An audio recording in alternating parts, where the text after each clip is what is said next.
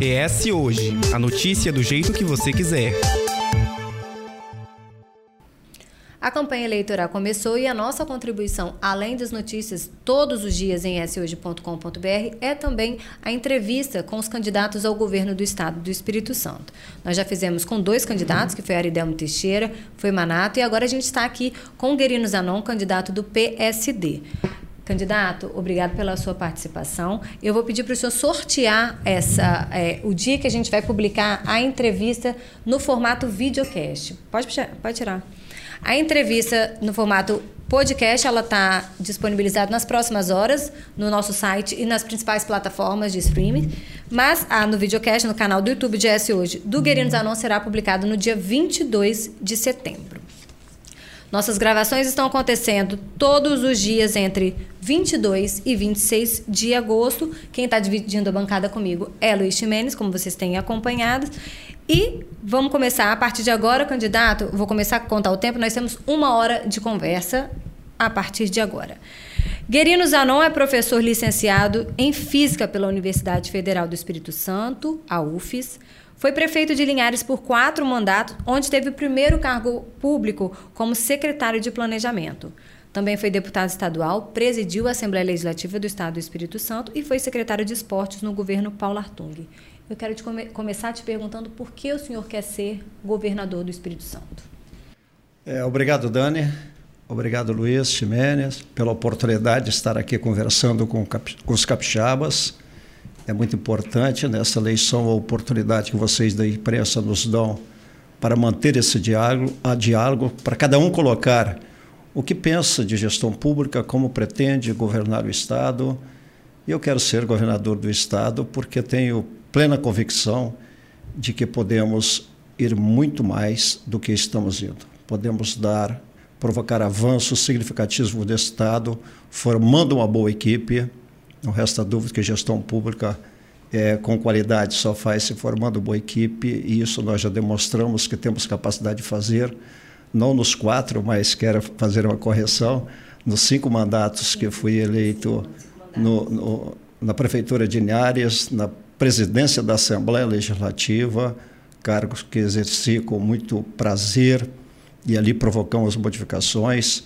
Mas eu quero ser governador do Estado porque eu não tenho nenhuma dúvida que as condições que nosso Estado oferece ao longo dos anos, de, a partir de 2003, né, quando priorizamos é, gestão pública com qualidade gerando aí oportunidades de termos desenvolvimento social aliado ao desenvolvimento econômico. É, nós temos visto nos últimos três anos e oito meses desse governo que não conseguimos avançar. Nós estamos andando de lado. Tá? Nós não conseguimos mirar no futuro promissor e perseguir. Tanto que, é, nesta eleição, estão aí colocados sete candidatos, se eu não me engano. Se temos sete candidatos postulando, seis candidatos postulando a vaga do atual governador, é porque entendemos que algo de errado está acontecendo. E isso é sensível quando a gente conversa com a população do Estado do Espírito Santo. Todos falam, era possível o Estado avançar mais. Então eu quero dar essa minha contribuição, como eu disse, como já com a experiência que já adquiri em gestões públicas, quero dar o meu trabalho, colocar a minha experiência a serviço dos capixabas para darmos um grande salto de, em qualidade na administração pública é, para todos, a serviço de todos os capixabas. Candidato, seu primeiro projeto apresentado à sociedade foi voltado para a agricultura. Como ex-prefeito de uma cidade do interior, por cinco mandatos, né, como o senhor reafirmou, cinco mandatos. Qual o maior desafio do setor, que é um setor altamente importante para a economia capixaba? A agricultura está presente, o agronegócio está presente na vida dos 78 municípios capixabas, né? ou 77, Vitória um pouquinho mesmo, a Vila Velha está presente. Né? Isso, Cariacica, aqui na Grande Vitória, está presente, Serra nem se fala, Viana, Guarapari. Né? O agronegócio está presente nas nossas vidas no dia a dia. Né? É, 64 dos 78 municípios capixabas né, tem no café sua principal fonte. O agronegócio está ali presente. Se você anda por essa região é, de, da central, é, as montanhas aqui da região central, você vê algo fabuloso acontecendo aí. É, eu tive a oportunidade de visitar há, poucos dias uma central de distribuição de, de, de folhagem, de verduras e, e outros produtos do agro. 50% ou mais são provenientes é, aqui do estado do Espírito Santo. Então, comecei pelo agronegócio porque é, se temos a região da Grande Vitória, todos os outros municípios estão envolvidos com o agronegócio, está presente, como eu disse, na vida deles. E é inaceitável que a gente tenha uma administração pública que não dá o devido valor ao agronegócio. Por exemplo, é inaceitável que um técnico do Incaper tá, tenha apenas 200 reais por mês para abastecer os carros para dar assistência técnica é, principalmente o pessoal da agricultura familiar que precisa do, do, do Estado presente. O grande ele já está resolvido. Tá? Ele vai nos grandes distribuidores de produtos e encontra ali a assistência, assistência técnica que ele precisa. Ou se ele não encontra ali, ele tem condições de contratar. Agora, o pessoal da agricultura familiar, o micro e o pequeno, precisa das mãos do poder público ali, sempre estendidas para essa assistência técnica. Então, comecei pelo agro para mostrar que é possível fazer uma política diferente dessa não política que está sendo feita é, é, é, em benefício de todo o agronegócio capixaba. O agro, nós temos aí uma produção de aves e suínos que poderia ser dobrada se tivesse a boa vontade do governo em analisar as pautas é, que são demandadas já há quatro, cinco pleitos e que sempre são assumidos compromissos para se resolver as pautas é, desse segmento e nunca são. Nós poderíamos dobrar a produção, abastecer todo o Estado do Espírito Santo com a nossa produção local e dobrar a geração de empregos. Então, assim, comecei por onde eu devolvia. É o campo que abastece a cidade, é no campo que tem o maior número de famílias é, colocadas assentadas é no campo que eu tenho certeza que nós podemos fazer uma revolução nesse estado do Espírito Santo. Vou dar o exemplo de Linhares. Em 2017, chamei o secretário de Agricultura e falei com ele. Comece a olhar é, é, para o pessoal, o pequeno, aquele pedacinho de terra que está lá esquecido, de meio hectare. Quando eu falo meio hectare, eu estou falando de 5 mil metros quadrados. Um hectare, 10 mil metros quadrados. E vamos desenvolver um programa de fruticultura. Hoje nós temos um dos mais belos programas desse país. Tá, com cinco frutas já produzindo para o estado e produzindo para o país. São Paulo vem comprar cajá, manga, não lá no Farias para fazer sorvete lá, e, e, e, nas sorveterias de São Paulo. Então, assim, a gente quer tá, provocar no agro as condições. O Estado, o Estado tem que ser o incentivador. Tá? Não é nós, enquanto Estado, que vamos fazer é, é, fazer produção, não.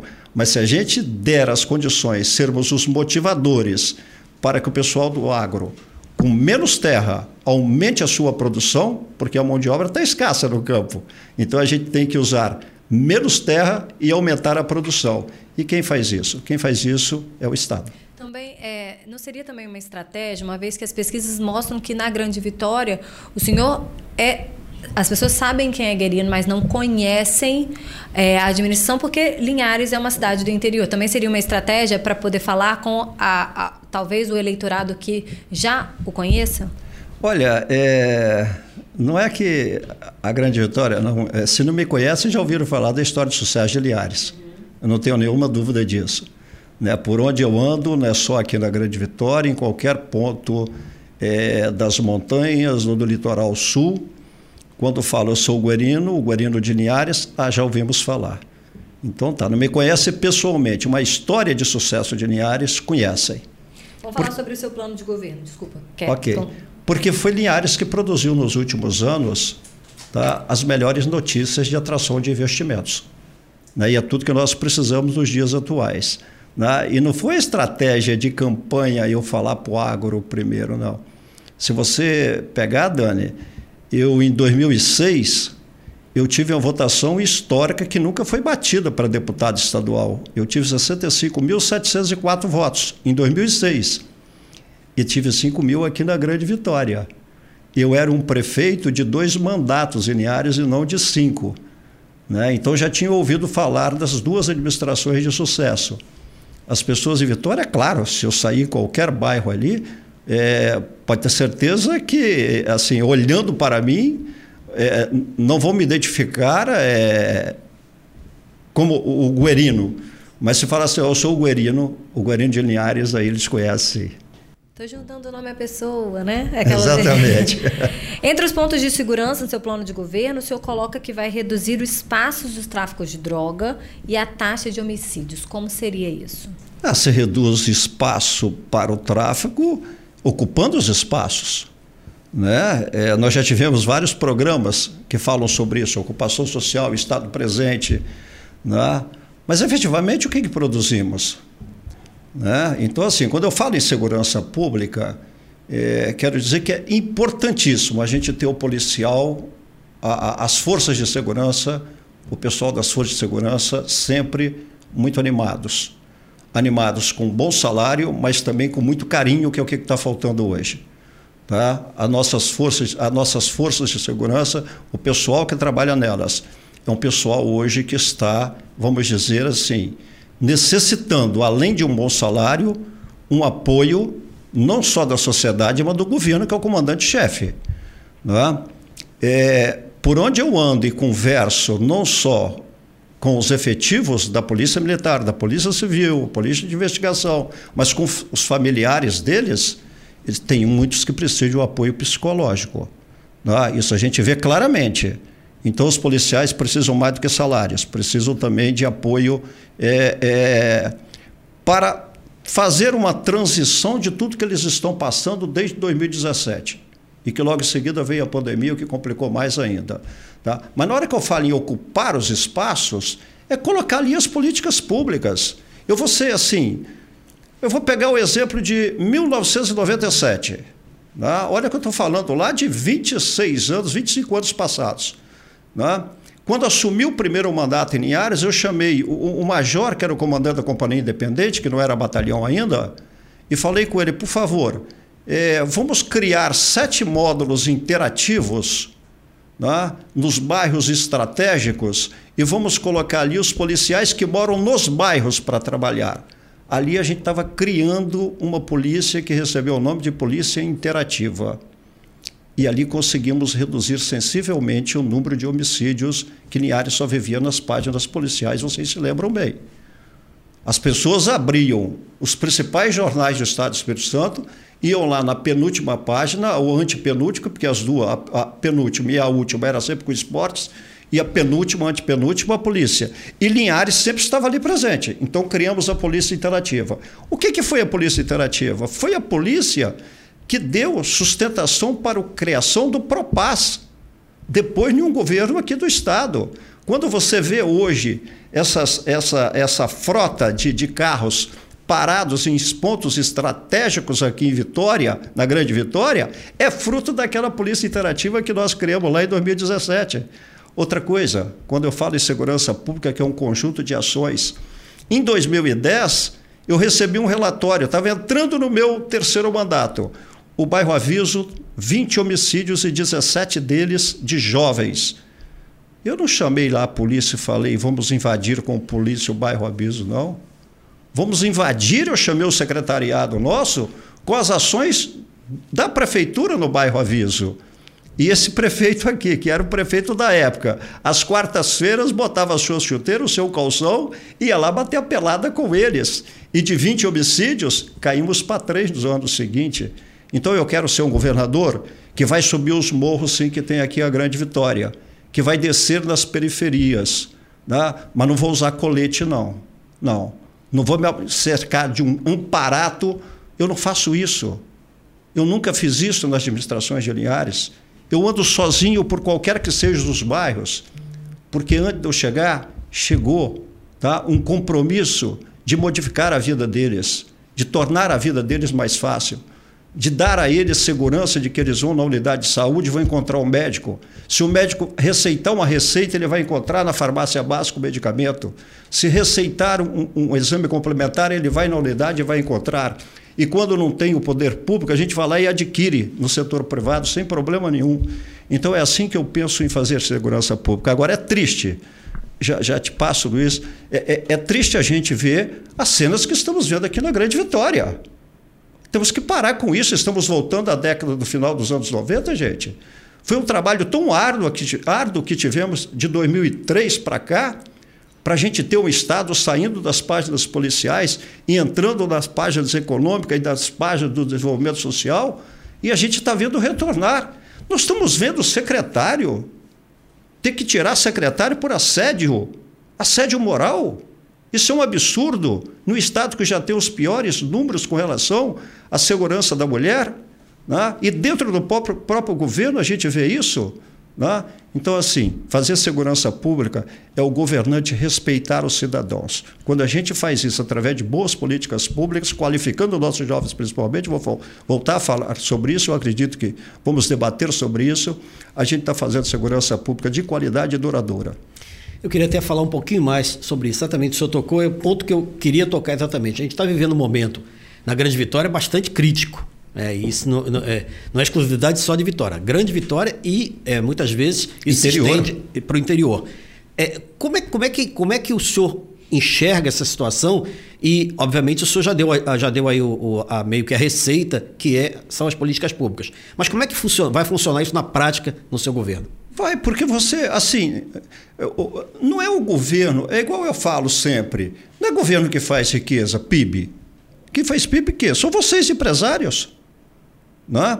Então, assim, como eu faço segurança pública de qualidade? Indo lá conversando com a comunidade. Quais são as necessidades básicas de vocês aqui? É o Estado que tem que estar presente, não o dono do, do tráfico do, de drogas. Né? Se o Estado não está presente, alguém vai ocupar. É o que, que a gente fala com relação à educação. Nós temos que tornar, a escola. Esse é um discurso velho e está servindo apenas como peça de marketing, melhorar a educação. Tá? Volta aqui na educação. Pô, é um absurdo a gente achar que dá uniforme, dá merenda e não ter greve. Estamos falando de educação de qualidade. Então a gente tem que tornar a escola atrativa. Tá? Como fazer? Tornar a escola atrativa é um dos pontos. Né? Então, assim, ô, ô Luiz, é, não sei se eu te respondi. É, é... Os seus, seus, programas, seus projetos dentro do seu programa de governo. Sobre a área de segurança. É, é, é na verdade, segurança. Então, sociais, né? Exatamente. É, desenvolvimento social. Isso. Tá? Eu sempre trabalhei desenvolvimento econômico aliado ao desenvolvimento social. Porque quando fala assim, ah, a cidade cresceu muito, né? Se cresceu muito, também está arrecadando mais. Se está arrecadando mais, você pode desenvolver políticas públicas, ampliá-las e melhorá-las. Tá? Então é o que eu falei: você vai numa comunidade e conversa com a comunidade. O que, que é que está faltando aqui para tornar a vida de vocês melhor? Tá? É unidade de saúde? É um equipamento de lazer? Tá? Precisa de um posto policial que seja que faça interação com a comunidade de vocês? Tá? Precisamos qualificar os nossos jovens. Foi assim que eu sempre trabalhei. Tá? Eu nunca trabalhei em segurança pública, nunca modifiquei, contribuí para modificar uma relação, tá? enchendo o bairro ou a comunidade de policiais, não. Quando eu cheguei à prefeitura em 97, quando eu falo assim, quando eu me relaciono com a prefeitura, porque esse caso de sucesso eu quero passar para todo o Estado. Eu disse, eu, eu, como eu costumo dizer, eu vi um candidato a presidente também falando isso. Eu não sou nenhum marciano que chegou aqui por acaso da Terra, não. Eu vi um candidato falando isso. Eu, eu tinha falado isso há seis meses atrás. Né? Eu cheguei aqui para ser candidato a governador porque já fiz e sei como fazer para o Estado todo. Né? Sei como entrar em uma comunidade e dar as respostas que o poder público precisa dar para que eles vivam melhor e não sejam dependentes de quem quer que seja. Isso poderia funcionar através de convênio com prefeituras, com instituições? Como é que o senhor faria isso na prática? Porque, na verdade, é, é, quando o senhor fala é, na, na, administração municipal, ela, de certa forma, é um pouco mais fácil, que é uma relação mais direta. Já no governo do Estado, é uma relação mais indireta. Então, seria. Olha, que bom que você puxou isso, tá? Eu ia puxar, talvez, uma outra oportunidade, mas você já puxou, vamos lá. Tá? O governador tem que ficar é, é, querendo mandar em município, não é gestão de município, não. Tá? Quem tem que olhar as coisas da sua comunidade é o prefeito que vive ali. Então, assim, recursos do Estado do Espírito Santo vão chegar para as prefeituras durante os meus quatro anos de mandato, e não só no último mandato. Tá? Por que, que a gente tem esse caos hoje instalado no Estado do Espírito Santo? Tanto na insuficiência alimentar, quanto na segurança, e mais ainda, quanto na obrigatoriedade quase hoje de um prefeito levantar a bandeira do governador, porque foi acumulando riquezas enquanto o povo estava passando fome, enquanto os prefeitos estavam sem condições de atuarem, para chegar no último ano, colocá-los na parede e falar: ou levanta a nossa bandeira ou não tem dinheiro. Eu quero ser municipalista, porque por cinco mandatos eu fui prefeito da minha cidade. Mas os nossos prefeitos e as comunidades que eles administram, pode ter certeza que a grande, grande parte dos recursos que o Estado arrecada será devolvido para as prefeituras executarem as suas políticas públicas. E não é o governo que vai fazer ingerência. Eu quero construir uma unidade de saúde lá no município de Guarapari. Não, quem tem que construir é o prefeito e o poder público estadual. Se tem recurso, tem que enviar esse recurso. Então, assim, nós vamos definir tá, um quanto para cada município baseado em alguns fatores. O IDH, baseado na população, na renda per capita, e a gente consegue. Eu sou das ciências exatas, eu sou formado em física. Eu sei muito bem construir, junto com os economistas, uma fórmula que dê condições a gente enviar os recursos, os próprios municípios executarem as suas políticas públicas. Eu, como governador, não quero ser prefeito, não. Eu já fui prefeito cinco mandatos. Eu quero apenas ser um indutor de desenvolvimento em todos os municípios capixabas. Candidato, passamos quase dois anos convivendo com uma pandemia que não acabou, mas ela tirou das salas de aulas as crianças que precisaram é, se adaptar para o ensino remoto. Só que isso prejudicou muito a educação. E aí eu queria que o senhor me, me dissesse suas, quais as suas propostas para recuperação. Mas antes do senhor responder, a gente foi às ruas e a Adelson Machado, ele também fez essa mesma pergunta sobre educação. Como o senhor pretende melhorar a educação pública no Espírito Santo? É melhorar, é, é investir nas escolas em tempo integral. Tá? É uma pena que foi desvirtuado o projeto da Escola Viva. O governo atual assumiu um compromisso na, é, na campanha de 2018 que ia é, ampliar tá, o número de escolas em tempo integral. Mas como ele fez isso? Reduzindo o tempo de permanência dos alunos naquele projeto que foi idealizado lá da Escola Viva. E que foi um projeto amplamente discutido no Estado do Espírito Santo. Tanto que foi debatido na Assembleia, eu era deputado tá, por quatro anos, com os prós e contras. Mas o debate vencedor foi o, o, o, o, o pró ao projeto da Escola Viva. Se você perguntar um aluno hoje que passou pela Escola Viva no, no mandato do governador passado e, e, perguntar esse mesmo aluno que também teve dois anos no mandato do atual governador, eles falaram, desvirtuaram todo o programa para fazer politicagem, né? para dizer que aumentaram o número de, de, de escolas atuando em tempo integral. Então, assim, melhorar a educação é pagar bem o salário ao professor? Claro que é com o aumento do percentual do Fundeb, do Fundeb passado para os estados e municípios, isso já está acontecendo. É possível ainda melhorar. Né? Mas oferecer escolas um, com ambiência tá? ideal para que professor e aluno tá, se sintam motivados para, para é, estudarem e, e, e ensinarem os professores, claro que isso é fundamental.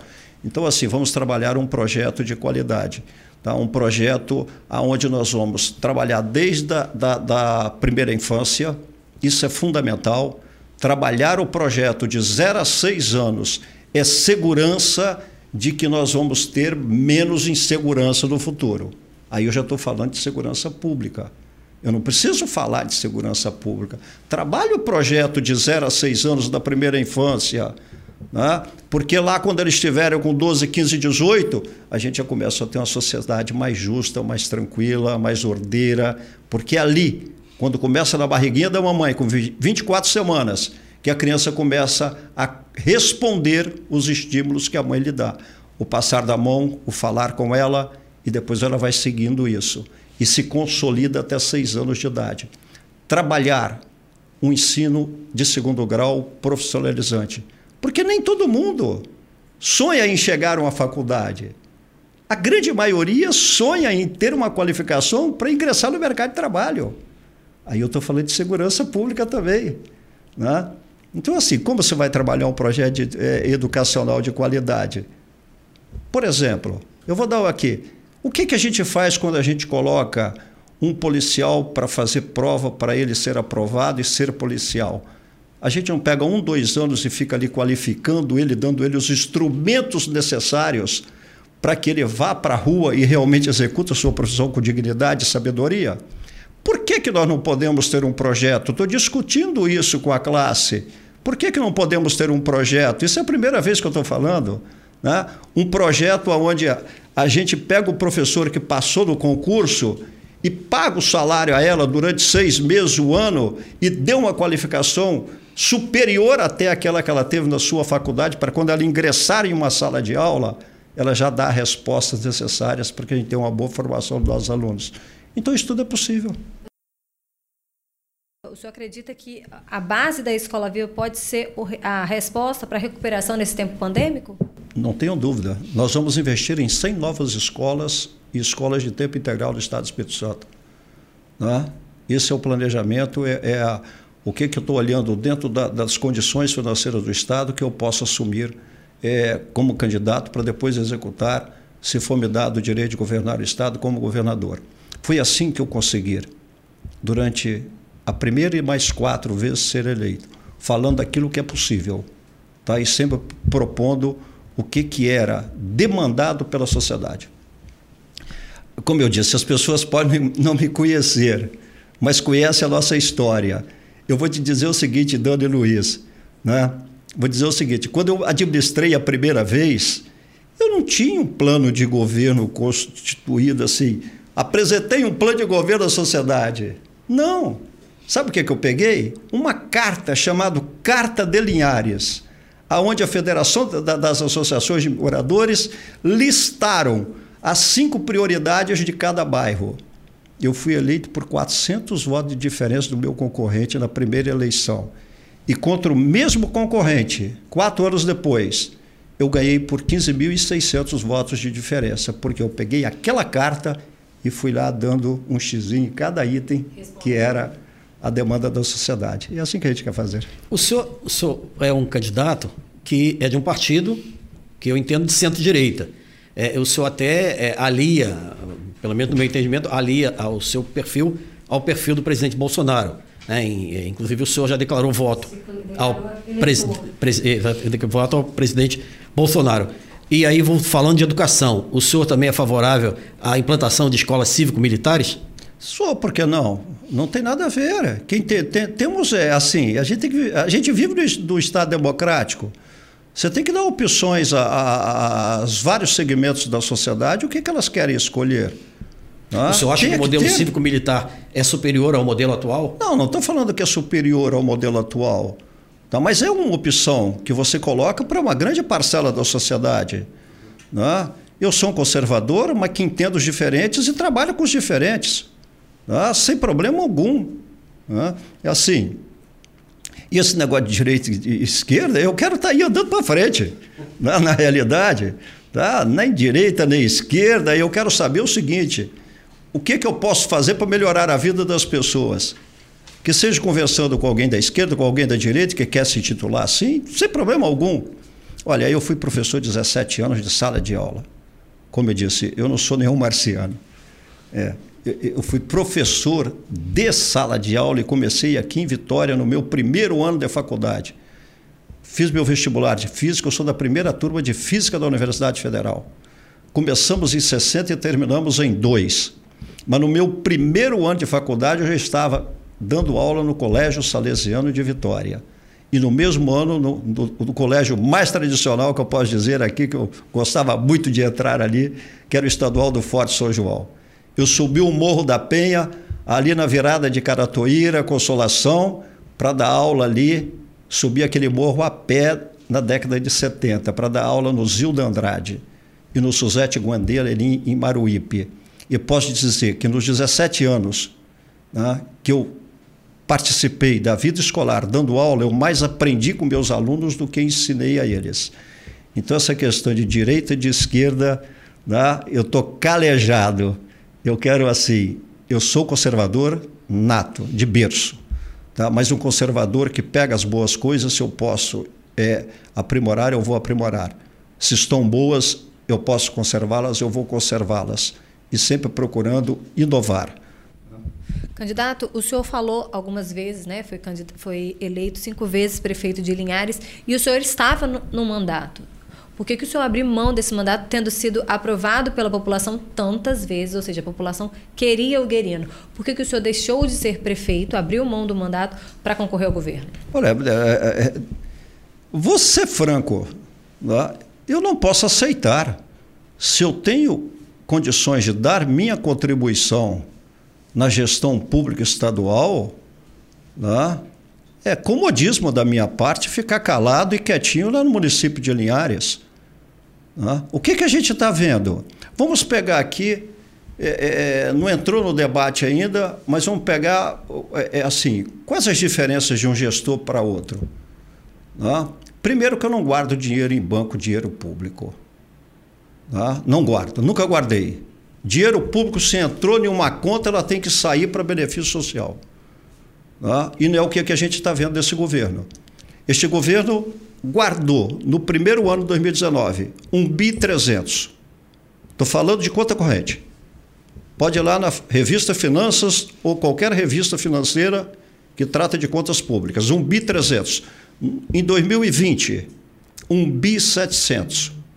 2000, desculpa, 20, 2021, 2.300. Juntado aí com, juntando com o royalty mais os fundos, próximo a 10 bilhões de reais. Isso é um absurdo. Né? Justificando o quê? Que estávamos em uma pandemia. Aí já começa uma diferença grande entre o Guerino Zanão gestor e o atual governador não gestor. Esse governador nunca pregou um prego, gente.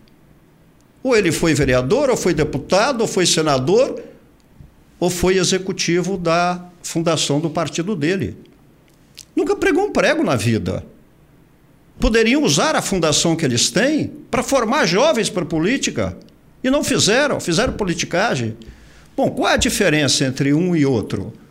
Na pandemia, o primeiro que anunciou o fechamento das escolas foi o prefeito de Linhares se reuniu num domingo seu secretariado e anunciou, 5 horas da tarde. O governador, antes de olhar o, o, o, a situação de dificuldade que estávamos, o que, que ele fez? 10 horas da noite do mesmo dia, me liga se eu podia suspender a minha decisão. Ele está lá, pode ir lá no telefone.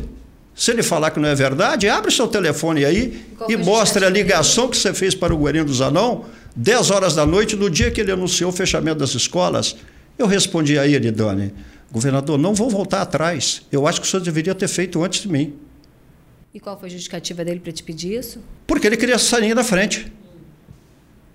Essa é, é, é, a maneira do, do, do, de administrar do, do, socialista do Estado do Espírito Santo. Se não foi eu que fiz, passa a borracha que eu quero fazer outra vez. Tá? E logo em seguida anunciamos o quê? A entrega do kit merenda na casa de cada aluno. Não é o aluno que ia buscar na escola, não. Nós estávamos num momento de pandemia. O município se organizou e logo nos primeiros 30 dias começou a entregar um kit de alimentação que dá para 60 dias para a criança. Porque muitas das crianças vão para a escola pra, pela alimentação. É outro programa que a gente tem que implantar.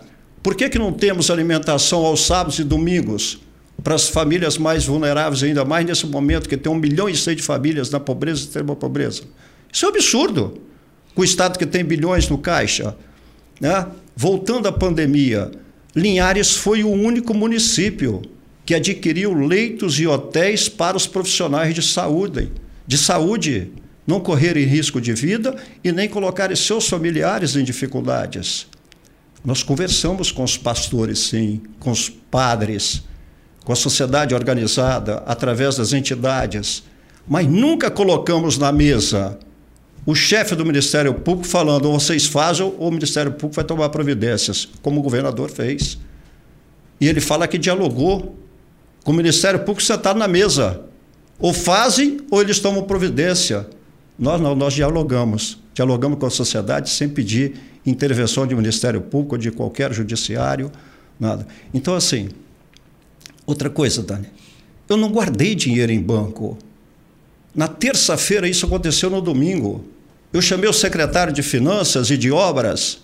Primeiro pedi ao Finanças quanto nós temos no Caixa? 80 milhões de reais.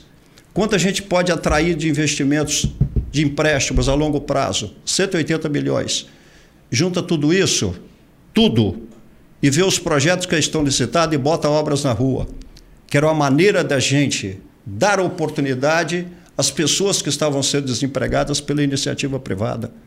O governador não deixou o Estado sair de 8% da nossa população, da pobreza extrema pobreza, passar para 20% e guardou dinheiro para encher bolso de banqueiro. Isso nós não fazemos, não. Já que a gente está falando de pandemia, vou aproveitar e vou voltar vou a mais uma pergunta de um eleitor. O aposentado João Luiz, ele pergunta, já que a gente falou de saúde, o senhor vai desenvolver um pouco mais. Qual o seu plano de governo para a saúde? Para a saúde, olha bem, eu em 96, 96 eu fui candidato a primeira vez.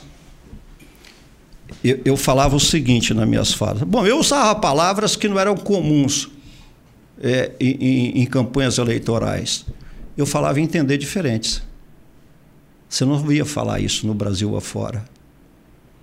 Eu falava em gostar das pessoas.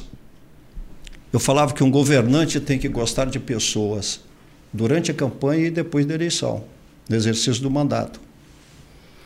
Eu falava que não ia deixar um cidadão liarense entrar mais numa van nas madrugadas e percorrer essas estradas criminosas nossas, as estradas são criminosas, né? As condições delas, né?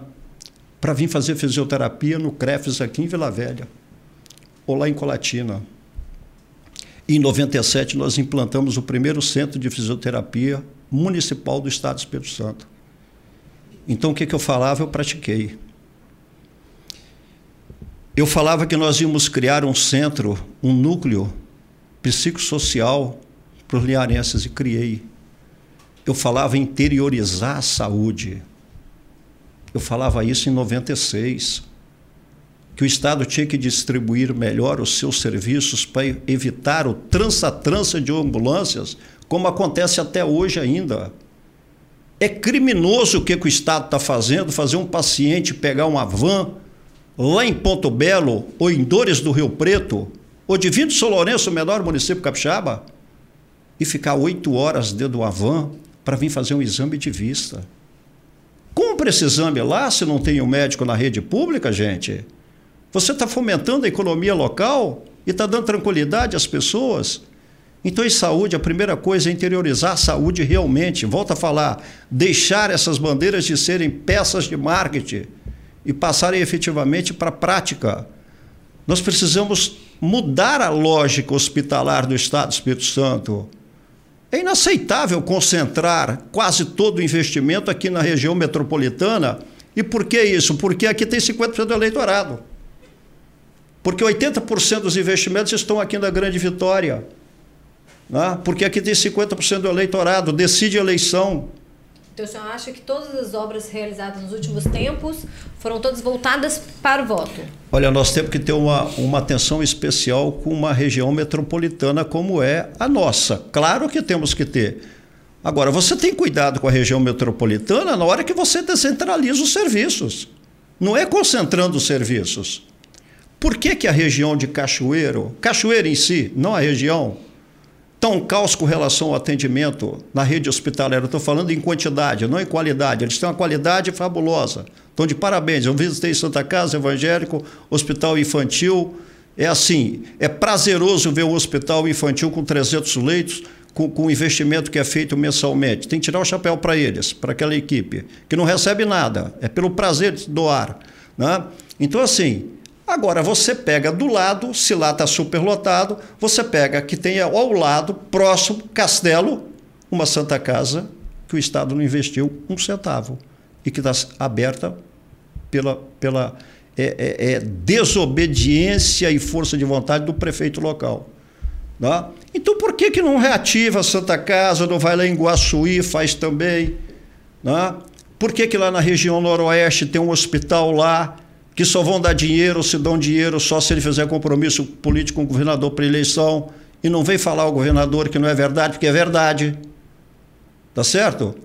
Por que, que o governador cancelou convênios como cancelou? Aí eu posso falar.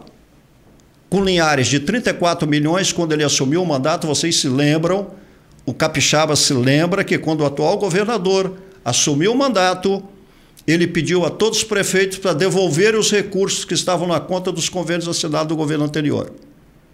Se aí o secretário, o ex-secretário dele, foi para a imprensa falar: se não devolverem, serão punidos. Eu lutei até o último minuto. Pode buscar na mídia, vocês publicaram isso também. Toda a imprensa capixaba publicou. Eu lutei até o último minuto, minuto como presidente da Amunes para não fazer isso, mas os prefeitos, infelizmente, não quiseram enfrentamento, com medo de prejudicar as suas populações. E todos devolveram. E até agora não foi devolvido os 34 milhões de reais, nem os 28 milhões para as estradas vicinais de Guarapari e o dinheiro que era para o hospital infantil. O, o, os 20 e poucos milhões do hospital infantil de Cachoeiro só foram mandados agora à véspera de eleições. Então, assim, nós temos que mudar a lógica da saúde. saúde. A rede Cuidar foi um grande avanço, Luiz. Foi um grande avanço.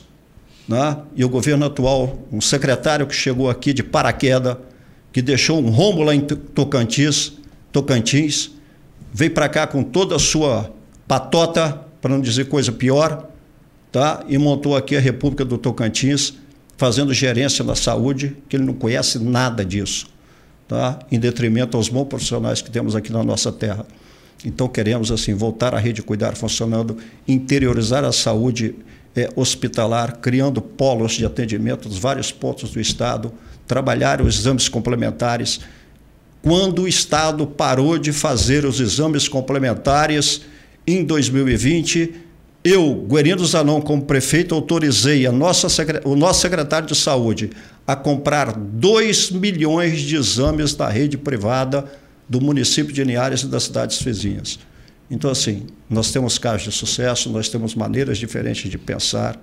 Tá? Ele é socialista, eu não sou, mas a grande diferença nossa é na maneira de fazer gestão. Candidato, o senhor é um político que tem é, uma, um lastro, né, tem um pleno conhecimento numa região do Estado. Né? Eu sou bem mais conhecido na região norte do Estado. Qual é a sua estratégia para levar esse, esse, esse, esse conhecimento que o senhor tem para outras regiões, para a Grande Vitória, para o sul do Estado? Como é que o senhor quer, pode usar a estratégia para transformar isso em voto para que o senhor possa chegar Não tem estratégia, tem é formar uma boa equipe. Eu quero ser o menos competente da estrutura do Estado. Eu quero escolher bons gestores para cada pasta. Não, aí a gente está falando do seu eleito. Eu estou falando de agora. Isso. Eu estou falando da campanha. Mas é essa, a estratégia é essa. Começa por aí. Você só faz boa gestão se você tiver bons gestores. É o que, que não temos hoje. E o senhor não, né? Mas é... assim, eu avanço na hora que. Vamos, eu, Posso senhor, avançar. O senhor é candidato pelo PSD, sua chapa é por sangue, mas tem DC e o PMB, né? Partido da Mulher Brasileira contigo, com a, na sua chapa. É, numa eventual vitória, como é que seria o seu secretariado? Da, terão cargos da iniciativa privada? Como é que e esses partidos eles farão parte da sua gestão? Olha, essa questão de partido fazer parte de gestão, se tiver quadro competente, faz, senão não. Né? Eu, fiz, eu fiz coligação para uma eleição, não é para governar. Né? Vai governar comigo se tiver quadro competente. Né? Assim eu sempre fiz na minha vida como gestor. Se você pegar lá em Linhares, eu tenho servidores efetivos que exercem cargos de, de secretário. Eu tenho a procuradora que é efetiva, eu tenho a secretária de assistência social que é efetivo, eu tenho o secretário de meio ambiente que é efetivo e outros. Tá? Não tem problema nenhum. Né? Desde que tenha capacidade, está dentro. Né? Eu não vou ter gente incompetente comigo. Se eu tive sucesso é, é, na primeira e depois em mais quatro, e tenho reconhecimento, como você mesmo colocou aqui, de boas gestões, Não é porque esse cara aqui sozinho na cabeça dele sai tudo, não. É porque tem em torno dele, primeiro, o apoio da sociedade. Depois ele está cercado de pessoas competentes. Então, assim, vou administrar com as melhores cabeças desse Estado, não tenha dúvida disso.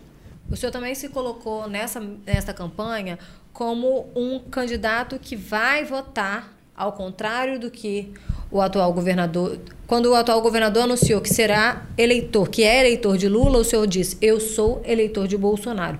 O senhor se diz bolsonarista? O governador disse que é eleitor de Lula. E eu falei que era eleitor de Bolsonaro. Foi o contrário. Quando eu declarei. Achei, Quem que declarou eu primeiro foi. eu que primeiro declarei. Inversão da ordem. É, da lógica, da, dos momentos. Tá. Né?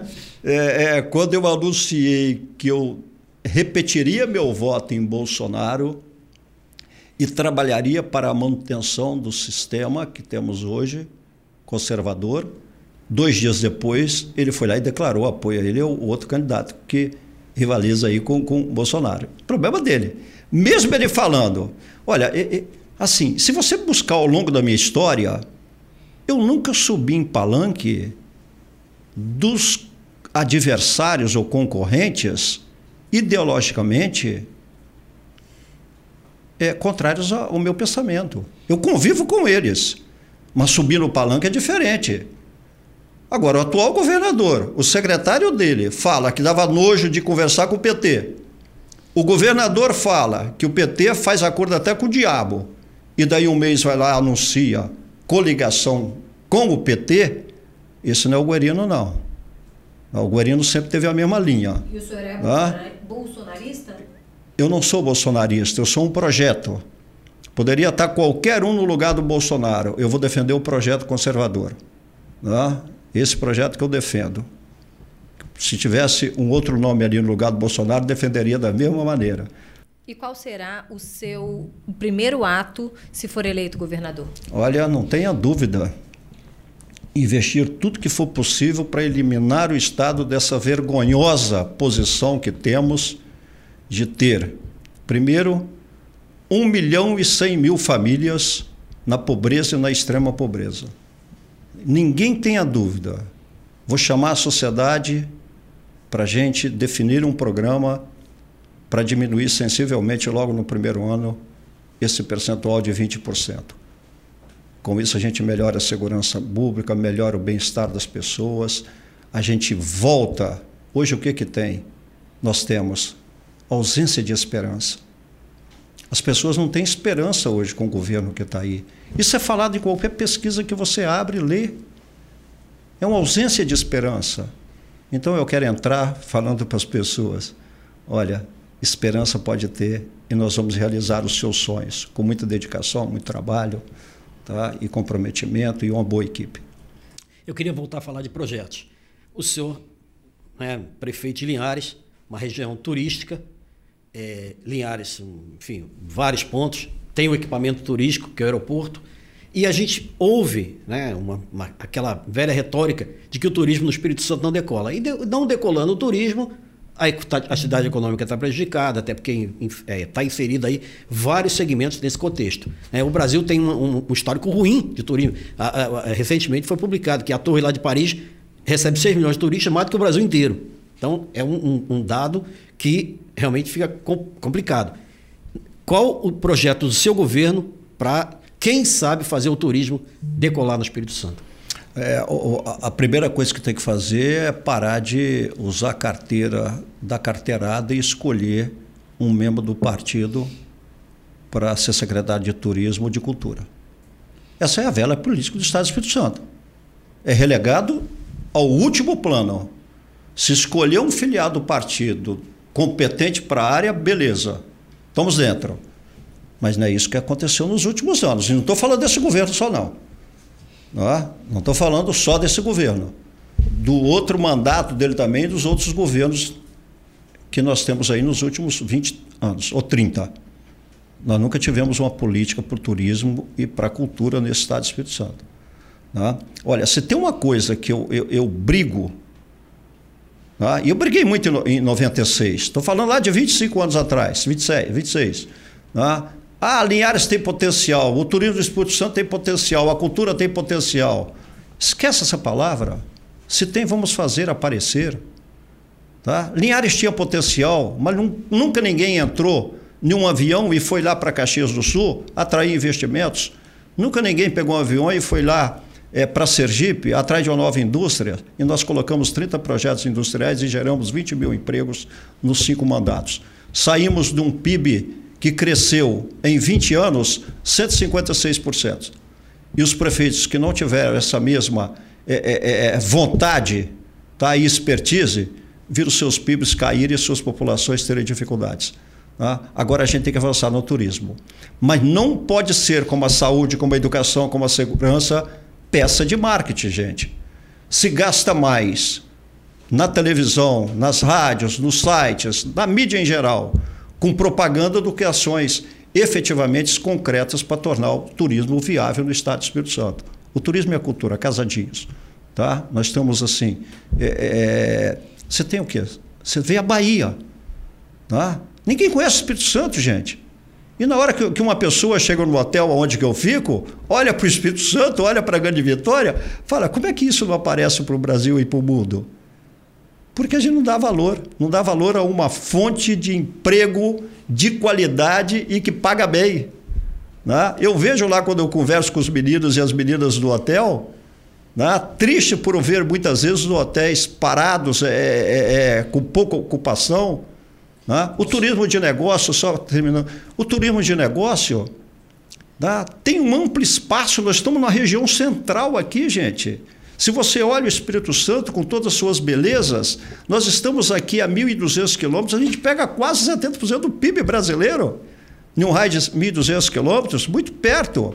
Agora, a gente não tem um centro de evento para fazer um grande evento, o turismo de negócios. O, então, Espírito, o Espírito Santo sempre, foi, sempre foi, viveu um problema, né? o problema do copo meio cheio e do copo meio vazio. Quer dizer, o Espírito Santo é prejudicado porque está perto do, dos grandes centros. O Espírito Santo pode ser muito bom porque está perto dos grandes centros. Quer dizer, então essa é então a visão... é o seguinte, vamos pegar esse muito bom aí e transformar em realidade. Vamos encher os hotéis, os restaurantes, as pousadas, ter um centro de convenções que possa abrigar turismo de negócios, porque o turismo de negócios traz a família para fazer o, o, turismo de lazer. Né? Agora, precisamos para isso colocar gente competente no turismo e na cultura. Então, respondendo rapidamente, com poucas palavras, eu não vou colocar ninguém para atender os meus interesses políticos em áreas estratégicas do Estado do Espírito Santo ou em qualquer outra área. O senhor tocou duas vezes na questão da mais de um milhão de, de, famílias abaixo da linha da pobreza, na pobreza ou na extrema pobreza, né? É, eu queria que o senhor falasse sobre as políticas públicas que o senhor propõe para é mudar esse quadro. A gente não está falando só de dar comidas e cestas básicas para essas pessoas, mas também emprego, oportunidade, qualificação para que elas tenham condições de entrar no mercado de trabalho. É assim, é, nós estávamos aqui no, no, início, antes de entrar no ar, né, falando um pouquinho do, do meu mapa astral, não é isso? E, e a pessoa identificou lá é, é populista né? Mas eu falei assim, não, é, é, eu sou popular, tudo bem, isso é, é, é certo. Eu não sou clientelista. Né? A pior política que existe, isso é política de quem quer manter o cabeço, no cabresto as pessoas, o eleitor, eu, eu sempre corri disso. Né? Quando eu falo assim, dar de comer a quem tem mais necessidade, isso é um momento passageiro. É a dificuldade que nós estamos vivendo. Por que temos que ter um bi de um fundo soberano para financiar quem já tem, enquanto tem gente aqui que não tem nada. Pega essa parte desse bi bota aqui primeiro para matar fome. Olha, Josué de Castro, lá em 1940, que foi o pai que deu origem aí ao mapa da fome no Brasil, ele falava o seguinte: a miséria é produção humana, não é coisa de Deus. Né? Vou repetir. Em 1940, Josué de Castro, um nordestino que vivia no Rio de Janeiro, que criou o mapa da fome que o Betinho foi lá e pegou e levou para o Brasil todo. A miséria é produção humana. não é coisa de Deus. E quem tem que dar solução para a miséria somos nós. É toda a sociedade, os governantes sendo o centro desse projeto. Né?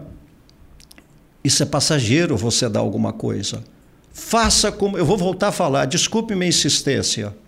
Eu falei agora há pouco, então vou te responder do jeito que eu falei. Peguei um, um município com a caixa de um estoque de emprego de 23 mil e deixei com 45 mil. É assim que a gente vai resolver o problema da pobreza no Estado do Espírito Santo. Tendo a equipe de atração de investimentos.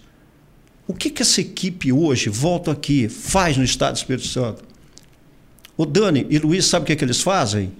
Fico olhando os projetos que dão entrada, entrada na Secretaria de Desenvolvimento, que nós rodamos esse país para colocar ali o projeto, porque tem o Investe.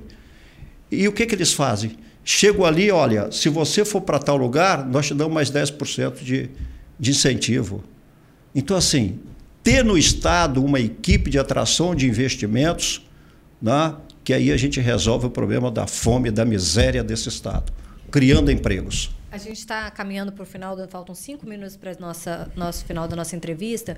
Eu queria que o senhor falasse um pouquinho sobre a política de esportes, porque o senhor foi secretário de Estado de Esporte, então imagino que tenha um diagnóstico, né? E nós, estamos, nós temos clubes de futebol, por exemplo, que nunca conseguem sair da série, série D. Série D. É. Futebol quase fora de série, né? É, fora de série, é isso mesmo. Futebol quase. Mas a gente fala de esporte também na educação, na assistência social, enfim, em todos os setores. A importância do esporte mais do que a construção de quadras. Olha, é claro que é, mais do que construção de quadra. Essa politicagem burra, né? É assim. Bom, me parece que quem administra o Estado é um grupo de deputados. Né? Eu vou entrar nisso que você está falando. Mas me parece não. Eu tenho certeza. Né? Tenho certeza. Quem administra o Estado é um grupo de Estados. É, é se você conversar por aí no mercado, eles vão falar: o deputado tal teve 100 milhões para dar sustentação ao governo da Assembleia e levar investimentos para os municípios. Aí leva o quê? Ah, você quer uma quadra? Você quer um alambrado? Você quer isso? Você quer um pedacinho de pavimento? Não? E o Estado não constrói uma política tá? planejada e que vai trazer benefícios duradouros. Isso é verdade, o que, que eu estou falando, e está aí colocado. Né? Eu fui secretário de esportes. Vai lá pedir a turma do Deárias. Como foi o Guerino quando passou por aqui? Primeiro, nós concluímos a obra lá do Deárias, que está há muito tempo parada. Foi, foi na minha gestão que avançamos. Segundo, gente, em três anos lá em Niária, os últimos três anos, eu deixei nove complexos de esporte e lazer, sem um centavo do Estado, do governo federal, só com recurso do município. Trabalhar o esporte e lazer tá, é trabalhar segurança pública, é trabalhar integração entre as famílias. As famílias em cada comunidade ter uma praça para ir se reunir. Né? é ótimo. Saúde, é saúde. Né? Agora, quando vem para o desporto profissional, eu não entendo que tem de ter dinheiro público para investir em uma empresa como é um time de futebol. Não. Não. A gente pode ser até um incentivador de buscar parcerias com a iniciativa privada. Agora, o dinheiro público tem que ser investido via os municípios no bem-estar social né, e gratuito. Deputado, desculpa, candidato, o senhor falou de deputados. É, Para finalizar, eu queria que o senhor fosse breve. Como será a sua relação com a Assembleia Legislativa, caso o senhor seja eleito? Olha, ótima, sempre foi. Eu passei por lá como presidente, depois passei como deputado.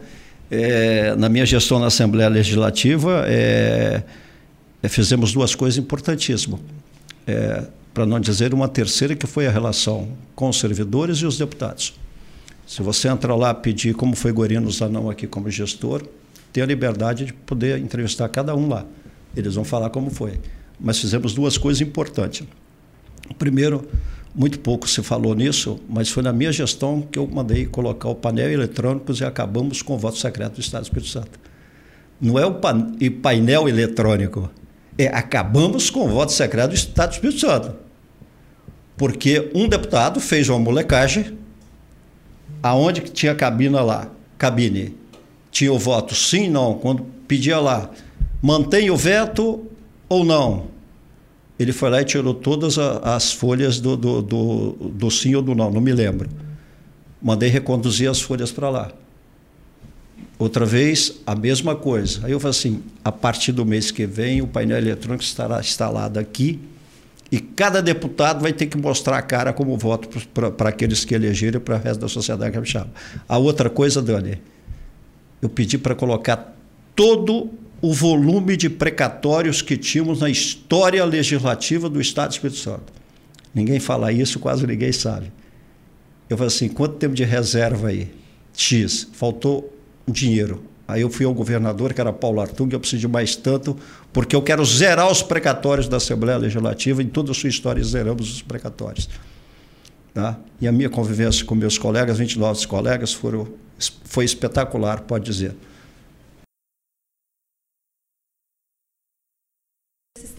Para defender a sua candidatura? Não, eu acho que a minha defesa da minha candidatura é, é, ela é feita em cima das propostas de cada item, né? E nas conversas que vamos ter ao longo da, da, é, da ainda do que, que resta de campanha ainda. Estamos construindo, é, mas do, do, dia 22 agora até o, o, o, o dia do voto, é, vamos ainda poder conversar muito. Quero agradecer a vocês aqui. Muito importante estar aqui. Foi um bate-papo é, tenho certeza, esclarecedor em muita coisa e que deixei clara a minha, a, a, a, minha posição sobre cada item que envolve uma gestão pública e envolve a sociedade capixaba. Eu estou muito animado, muito feliz em poder é, colocar meu nome, do meu vice, Marcos Magalhães, né?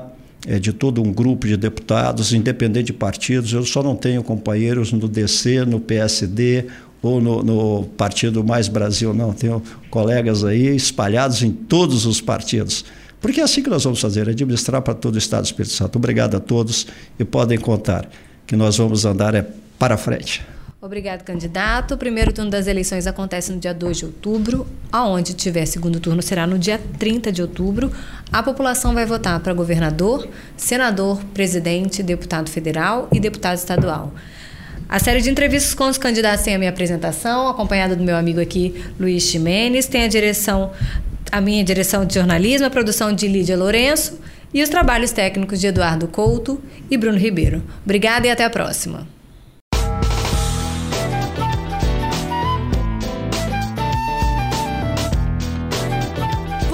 Encontra o ES Hoje nas redes sociais pelo arroba Hoje, no canal do YouTube e no site eshoje.com.br.